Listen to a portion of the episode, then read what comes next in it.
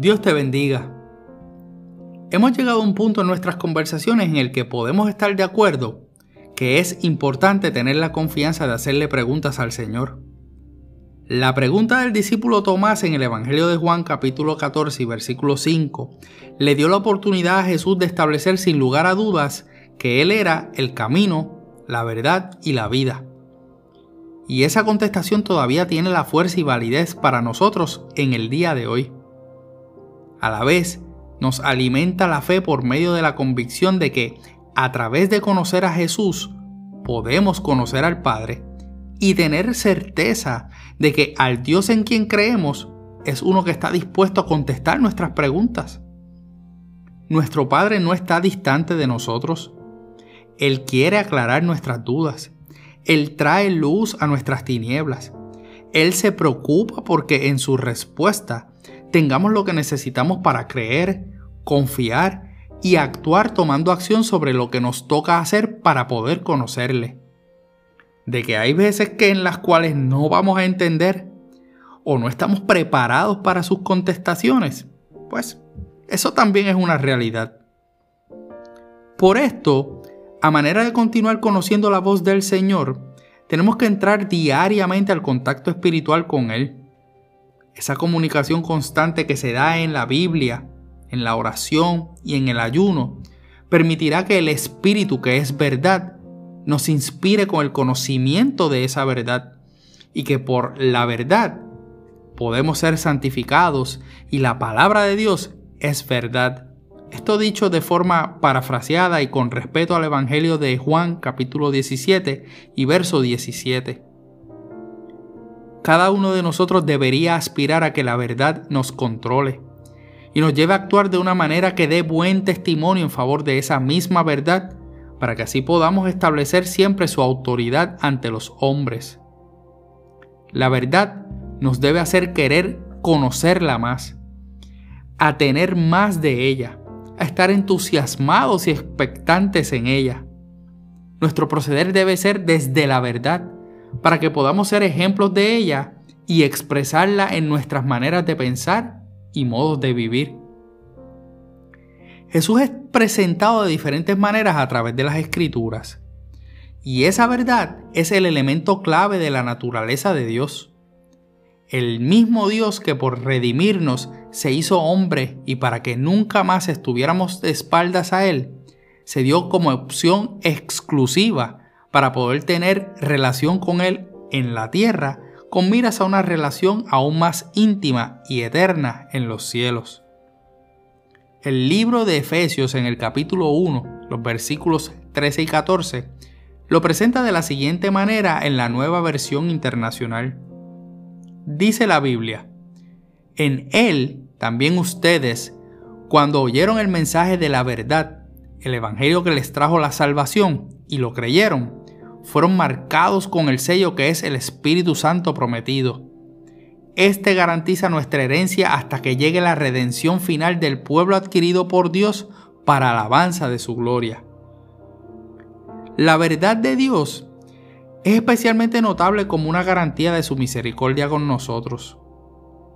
De nuestra parte, nosotros tenemos que responder en buscar al Señor en espíritu y verdad pero la libertad de cada quien para darse cuenta de que su ser es dependiente de Dios está basada en su actitud receptiva hacia Jesús.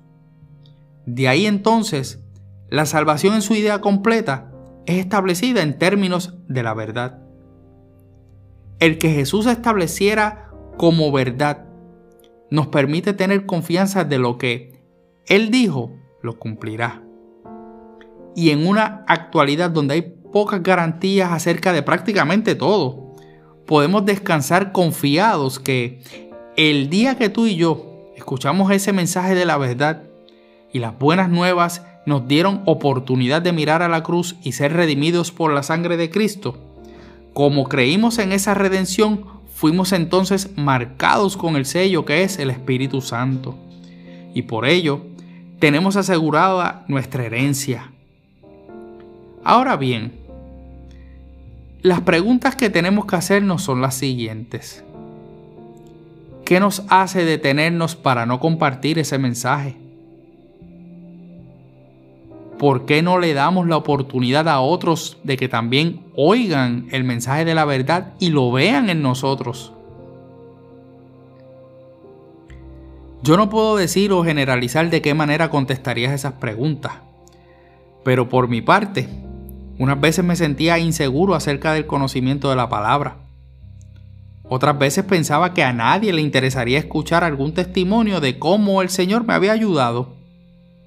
También tuve momentos en que el pecado me impedía compartir con otros lo maravilloso que es conocer la verdad.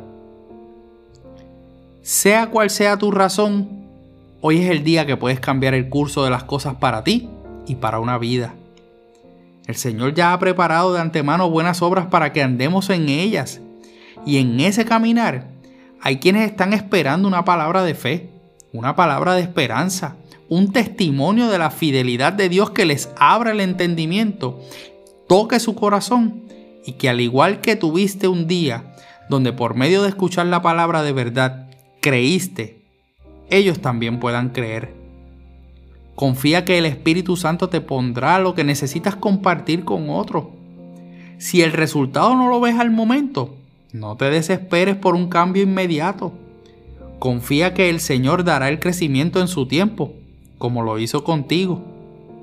Independientemente de cuál sea la circunstancia que Dios ponga para que hables de Él, hazlo. Habla el mensaje de la verdad.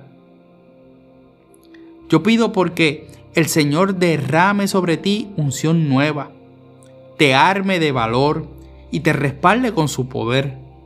Que Dios te muestre a quién hablarle y te coloque en las situaciones para que compartas tu testimonio y seas de bendición a una vida. Que el Espíritu Santo te ilumine, te dé palabra de consuelo, palabra de esperanza y que puedas hablar con denuedo donde quiera que sea el lugar que tengas para hacerlo.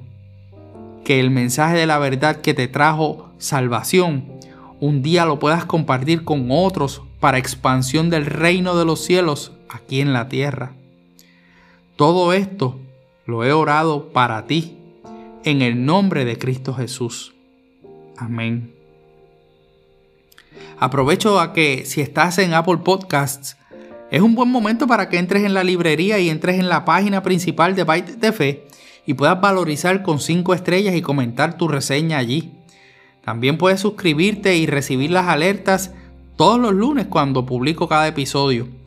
Además, puedes seguir este podcast en Spotify y Amazon Music y de igual manera en las redes sociales como Facebook e Instagram. Soy tu hermano y amigo José Molina y junto a mi hermosa esposa Sonia Riera servimos al Señor con mujeres a nuestra amada congregación de la iglesia AMEC, Casa de Alabanza, una iglesia de presencia localizada en el pueblo de Canóbanas, en Puerto Rico, y cuyo pastor rector es Misraim Esquilín. Deseamos que Dios te bendiga.